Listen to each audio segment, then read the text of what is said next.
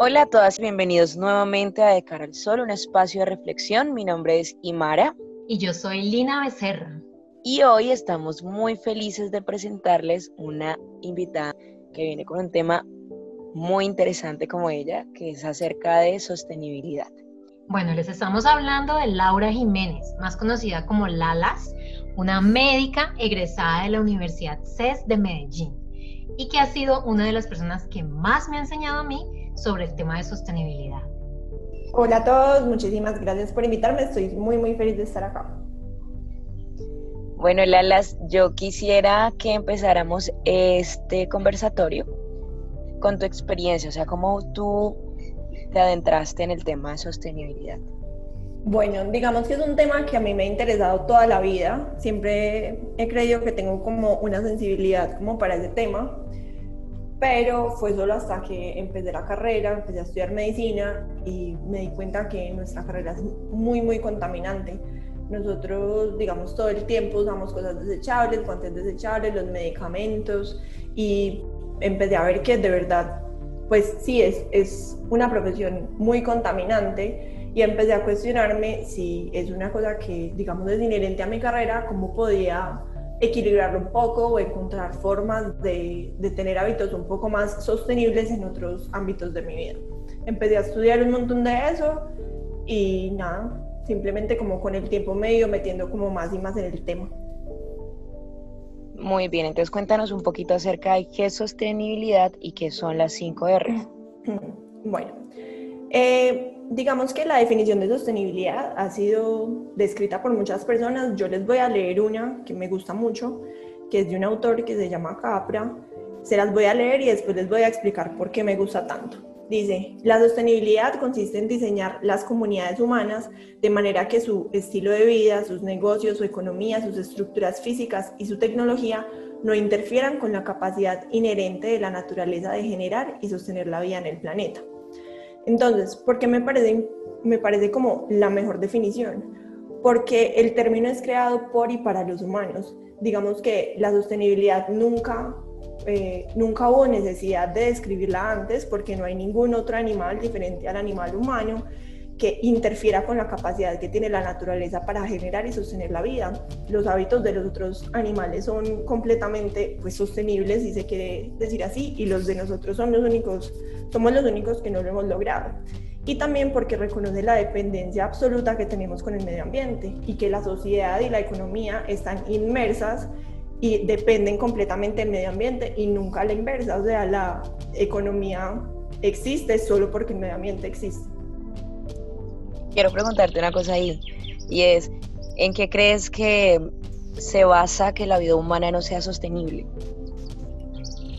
Mm, yo creo que, digamos, en un primer momento es porque nuestra sociedad ha ido desarrollándose cada vez más desligada de la naturaleza o del medio ambiente. Entonces es muy difícil y para la gente no es obvio la codependencia. O sea, de verdad nosotros creemos que nosotros podemos vivir y no depender del medio ambiente y que las frutas y verduras que comemos brotan no sé de dónde y que los ríos permanecerán así. Como que yo siento que nuestra sociedad cada vez está más pues tan y tan alejada de la naturaleza como tal que no entendemos que somos parte de, parte de ella. Y eso hace que si lo identificamos como algo externo, y algo distinto a lo que somos nosotros hace que nuestra vida no gire en torno a ella o no queramos protegerla porque no la sentimos como propia. Creo que si fuéramos más sensibles como sociedad o nos desarrolláramos entendiendo que somos parte de, que coexistimos con los otros animales y con el medio ambiente, probablemente no tendríamos ni siquiera que hablar de esto porque sería obvio que hay que protegerlo porque es casi como hacernos daño a nosotros mismos pero estamos demasiado desligados, creo que es más por ese lado. Bueno, las 5 R's eh, son unos conceptos que han sido descritos siempre que se ha querido hablar de sostenibilidad, ¿cierto? Las R son rechazar, reducir, reutilizar, reincorporar y reciclar. Cuando uno las, las mira, normalmente siempre han sido estudiadas como si fueran equiparables, o sea, como si todas tuvieran la misma importancia pero no estoy como de acuerdo con eso y hay algunos autores que las plantean, digamos, con una importancia o una jerarquía. Eh, yo se las voy a explicar como a mí me parece que es la mejor manera de aproximarse a ellas y es la más útil. Eh, la más importante es rechazar, la primera R. Rechazar, como su nombre lo dice, es pensar yo quiero algo, X cosa, comida, ropa, algún objeto y pensar realmente lo necesito. Si la respuesta es no, lo rechazo y eso automáticamente disminuye, digamos, la carga eh, ambiental que tiene pues ese producto. Eh, y en caso de que sí lo necesite, entonces listo, lo necesito. ¿Cuál es la mejor manera de, de consumir ese producto? ¿Hay alguna manera en que pueda reducir la cantidad del producto que utilizo? Esa sería la segunda R, que es reducir. Eh, y si sí lo necesito y si lo puedo, digamos, reducir la cantidad, ¿hay alguna manera en que ese producto pueda ser reutilizado? Por ejemplo, eh, un ejemplo que a mí me parece muy útil es los aceites vegetales. La industria de la alimentación, cuando cocina, pues quedan los desechos de algo que se frita, que puede ser un aceite vegetal o, animal, ¿cierto? Y por ejemplo, los jabones, la materia prima de un jabón son los aceites. Entonces hay muchos jabones que utilizan eh, los residuos de la industria del alimento para producir jabones. Y eso hace que lo que para alguien es un desecho, para el otro es la materia prima. Entonces es como ese producto que estoy utilizando puede ser reutilizado de alguna manera o puede ser reincorporado, que es la siguiente R, a algún ciclo de la vida, ¿cierto? Y la última R es el reciclaje. Y si ustedes lo piensan, cuando uno se aproxima a temas de medio ambiente o el, digamos, el, la sociedad de consumo siempre nos ha querido mostrar el reciclaje como la primera forma de acercarse a temas de medio ambiente. Entonces siempre eh, comprar algo porque es reciclable o reciclar, reciclar, reciclar. Y si ustedes lo miran, el reciclaje no debe ser y no es como la primera forma de acercarse al medio ambiente ni la solución verdadera. ¿Por qué? Que un producto sea reciclable no es una promesa de que va a ser reciclado. Yo puedo tener un papel, que un papel es reciclable, pero si yo no lo llevo a un lugar donde sea reciclado, pues no lo voy a lograr, ¿cierto? Entonces digamos que lo primero es entender que el reciclaje depende de muchos, muchos factores externos. Entonces, que el lugar donde yo vivo tenga una empresa de reciclaje que funcione adecuadamente, que el producto que yo tengo que dice ser reciclado llegue desde mis manos hasta la empresa de reciclaje, que el producto allá funcione, pues el proceso funcione y que el producto que se genera pues sea útil. Porque si yo genero, no sé, algo plástico, un plato plástico, puede ser reciclable, ¿cierto?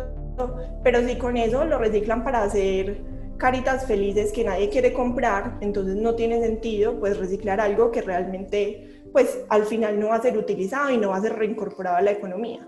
Entonces, miren que hay muchísimas variables que están en la mitad de que un producto que dice ser reciclable, de hecho, sea reciclado y que si es reciclado, pues sea útil. Entonces, si nosotros nos llenamos de cosas que son reciclables, pero no las logramos incorporar, pues no tiene ningún sentido consumirlas de esa manera. Y por eso lo más importante es rechazar lo que realmente no necesito y de ahí para abajo, pues como, como vendría, ¿no? Bueno, Laura, eh, desde la visión biológica, el Homo sapiens siempre se ha considerado parte de la cadena alimenticia como un animal omnívoro que puede jugar el papel de depredador y de depredado.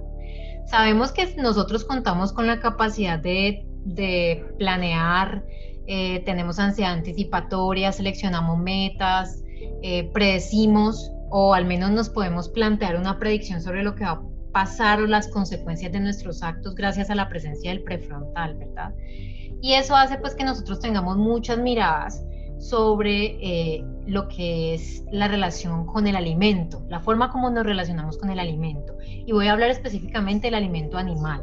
¿sí?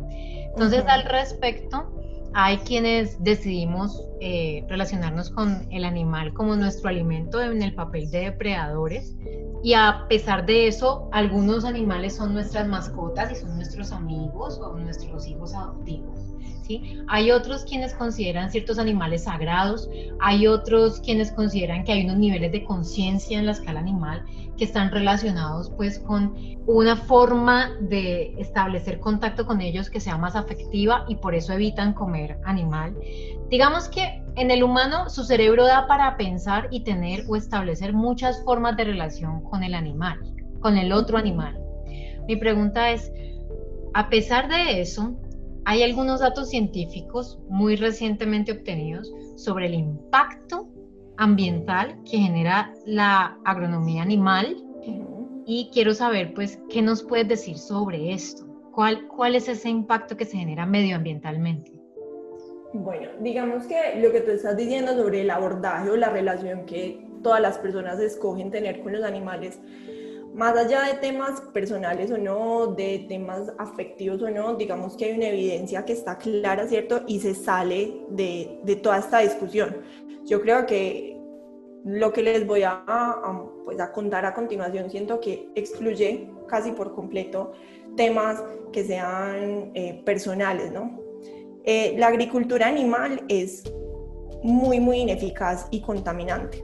Se las voy a decir, digamos, cosas que comparten todas las producciones animales y después voy a hacer unos detalles de cada producción, ¿cierto? Digamos, ahorita hay una demanda gigante, pues, de, de consumos animales, sobre todo por sociedades, pues, de clase media alta, donde estamos consumiendo todo el tiempo productos animales y nos dicen que los necesitamos todo el tiempo a toda hora. Eso que la, la, demanda tan grande genera que la producción tenga que ser a gran escala. Entonces piensen, por ejemplo, en una avícola, donde en espacios muy pequeños hacinan a miles, porque son miles de gallinas o de pollos o de cerdos en su caso, eh, para producir digamos, todos los animales que queremos para nuestro consumo, ¿cierto? Entonces, por un lado, el hacinamiento tan grande genera eh, una predisposición para la propagación de infecciones eh, que son propias pues de estar en espacios tan estrechos. Esas infecciones eh, ya están descritas y los ganaderos las saben y lo que ellos han encontrado, la forma de, de combatirlo es dándoles a los animales comida con antibiótico. Entonces les dan como parte de su dieta cereales, que los cereales están combinados con antibiótico para disminuir esa cantidad de infecciones pues, que se generan en esos ambientes. La, el consumo diario y frecuente de antibióticos eh, genera brotes de resistencia muy grandes que ya están descritos. Hay incluso brotes que son similares a los que se generan en unidades de cuidados intensivos, en los hospitales, y se han descrito superbacterias eh, multidrogoresistentes propias de la agricultura animal, ¿cierto? Eso por un lado. Por otro lado, digamos que todos esos animales obviamente generan un montón de heces fecales. Estos, estas fábricas no tienen plantas de tratamiento de residuos, entonces toda la materia fecal termina yendo a los ríos y después a los océanos. Eh, ¿Qué pasa? Pues imagínense si son millones y billones de animales, pues la cantidad de mierda tan grande que se produce. Lo que eso genera es cambios en el pH del agua, en el pH del agua de los ríos y de los océanos. Son cambios tan severos, tan severos que impiden la, pues, el desarrollo de la vida normal. Y esas zonas donde el pH es tan ácido se conocen y están descritas en la literatura científica como zonas muertas, dead zones. En esas zonas es solo se, se, ha encontrado pues la proliferación de superbacterias, genera la muerte, por ejemplo, no sé si han visto en las noticias que a veces brotan peces muertos, así que amanecen como muchos peces muertos en, en los ríos o en los océanos. Se cree que es en gran parte por esos cambios tan abruptos del pH que les impiden a ellos hacer intercambio gaseoso y también eh, genera muerte masiva, por ejemplo, de corales, de barreras de corales. Entonces, digamos que la eso es inherente pues a la cantidad de animales que se producen. Puntualmente hablando de la ganadería, la ganadería tiene un problema y es que el ganado es muy grande, entonces no se puede confinar tan fácilmente en espacios como las gallinas o los cerdos y eso genera una necesidad de, deforestación. Entonces, la deforestación es, eh, la ganadería es la segunda causa de deforestación. Hay algunas zonas eh, en el mundo donde es la primera causa de deforestación. En el Amazonas, por ejemplo, la principal causa de deforestación es la ganadería. Lo que hacen es que los ganaderos generan quemas de, pues, por ejemplo, del Amazonas, de bosques y de selvas vírgenes, para que queden planas y poder poner ahí a las vacas. Eh, los incendios que hemos visto ahora, los incendios del Amazonas del año pasado, que ahora este año otra vez, los de Australia en enero. Entonces la ganadería, aparte de todo, que igual genera zonas muertas, cambios en el pH del agua, genera resistencia antibiótica, también tiene un problema de deforestación muy grande. Y por último, la pesca y el consumo pues, de, de especies marinas. Ahí hay un problema y es que, digamos, los eh, los pesqueros se van a alta mar, tiran unas redes gigantes, pues en el mar los animales no están clasificados, entonces yo quiero comer salmón, pero pues en el mar el salmón no está solo, entonces esas pescas generan, cogen el salmón, pero también cogen tortugas, delfines, otros animales, ballenas, todo lo que haya, pues porque están ahí, y hay un porcentaje por peso que se, se considera aceptable de por X número de kilos de, por decir salmón, se acepta la muerte de X número de animales, eh, pues que no son, digamos, el objetivo de, de la pesca en ese momento, ¿cierto? La otra cosa, pues ya son cosas obvias, como que esas redes muchas veces se les pierden, se caen, entonces quedan en alta mar, pues y los animales se enredan en ellas. Eh, y cuando los animales no son pescados en alta mar, sino, por ejemplo, las pesqueras, las, las trucheras, todas esas cosas generan problemas de brote de resistencia antibiótica, principalmente de hongos. Entonces, a los pescados, por ejemplo, los alimentan con azoles, con metronidazol y generan resistencias pues, antibióticas a eso. Entonces, miren que independiente de la relación que uno decida tener uno con los animales, y aquí no estoy tocando temas ni éticos, ni, ni, nada de esto, hay como una evidencia muy grande que el consumo pues animal, sobre todo un consumo desmedido, es inherentemente contaminante. Adicionalmente el daño que nos hacemos biológicamente, porque cuando comemos carne ya no comemos carne, sino que comemos algo que realmente entra al organismo, pues de una forma muy dispara a generar daño y afectación, pues por todo esto que estás mencionando, ¿no? Claro, hay una cosa que me faltó mencionar ahí ahora de lo que tú estabas diciendo, sobre que siempre hemos sido, digamos, una relación de depredador, eh, cazador y todo esto, y es que es muy difícil, digamos, que tú no, uno no puede comparar la forma en la que cazábamos hace, no sé, 5.000 años, donde íbamos, buscábamos nuestra presa, versus ahora comprarla en el supermercado en una bandeja de icopor que ni siquiera se recicla. Entonces, eh, la relación que hay del consumo animal no puede, o sea, el argumento no puede ser que siempre lo hemos consumido porque la forma de consumo ahora es completamente diferente. Eso es importante, pues ahí aclararlo también. Bueno, la, la, hay una responsabilidad también que nosotros siempre queremos transmitir a través de este podcast como una generación de conciencia y de procesos reflectivos y yo creo que esto hace parte también del problema de clases que tocamos en el podcast pasado y que estaba relacionado pues con la inequidad. He leído algunos reportes que manifiestan o arrojan datos sobre la responsabilidad de las clases sociales que tienen mayores ingresos sobre el daño que se genera al medio ambiente y, todo lo contrario con las personas que reciben más bajos ingresos, que generalmente son las personas que más se afectan por el impacto ambiental. Entonces es como para, digamos, llevar este mensaje de que debemos hacernos responsables por nuestros privilegios. Yo quería pedirte un favor antes de que termináramos y es eh, saber si tú nos puedes regalar algunas herramientas que sean útiles para el cambio. O sea, ¿qué podemos hacer desde ese lugar de privilegios que pueda disminuir un poco ese impacto tan fuerte que ya estamos causando? Claro que sí. Mm, digamos que la, la, forma que yo he encontrado que es más efectiva y que me ha acercado más como a tener una vida, digamos, un poco más sostenible, es las 5 R's y el análisis del ciclo de vida de las cosas. Las 5 R's a mí, digamos, siempre que yo quiero consumir algo, lo primero que intento es como parar y decir, realmente lo necesito, ¿sí? Y es solo el hecho de que yo decida rechazar el producto y decir, no, no lo necesito, eh, eso es un montón, digamos, que de ayuda. Entonces, lo primero que siento que hay que hacer es volvernos conscientes del consumo que tenemos. Eso por un lado, entonces intentar de verdad volvernos eh, muy responsables a la hora de comprar algo y a la hora de decidir en dónde invierto el dinero.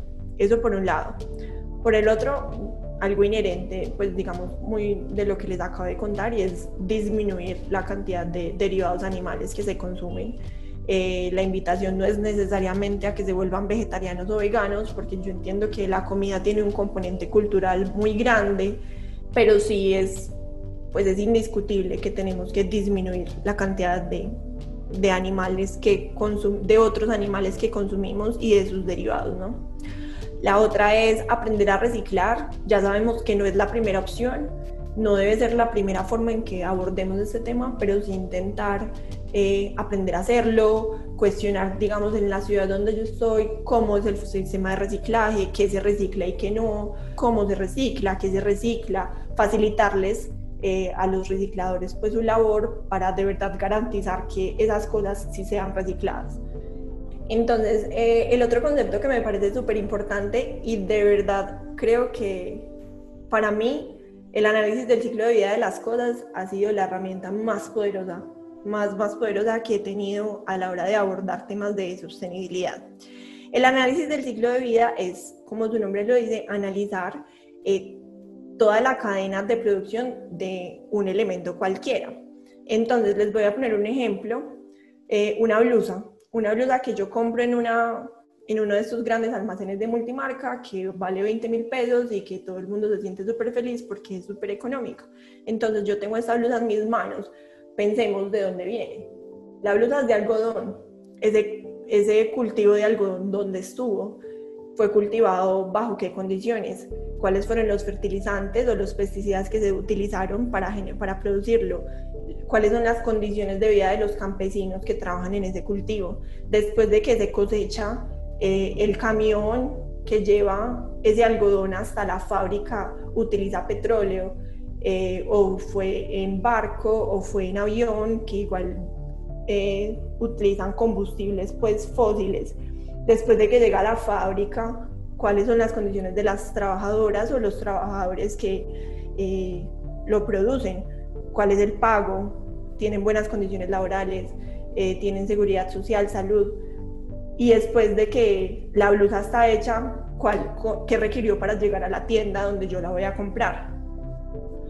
Y realmente esos 20 mil pesos o esos 40 mil pesos que me están cobrando sí valen todo lo que hay detrás de ese producto. O sea, que hay detrás del consumo. Y después de que la blusa yo ya no la voy a utilizar y ya no me gusta y se rompió o no la quiero porque ya pasó de moda, ¿qué puede pasar con esa blusa después? Esa blusa se puede reciclar, se puede reutilizar, entrar en un relleno sanitario, cuál es la cadena completa que hay. Entonces, siempre esto aplica para cualquier producto. Piensen cuál es el ciclo de vida. Bueno, Lau, muchas gracias por haber compartido con nosotras este espacio. Muchas gracias a ustedes por invitarme espléndido. La verdad es que aprendimos mucho. Creo que nos, pues para mí es un llamado siempre a la conciencia. Estos podcasts que hemos hecho siempre son un llamado a la conciencia y a saber cómo podemos implementar mejores prácticas para mejorar nuestro estilo de vida. Entonces, bueno, quiero agradecerte a ti por sacar el espacio, a Linis, que también estuvo aquí con nosotras, y a todas las personas que estuvieron escuchándonos.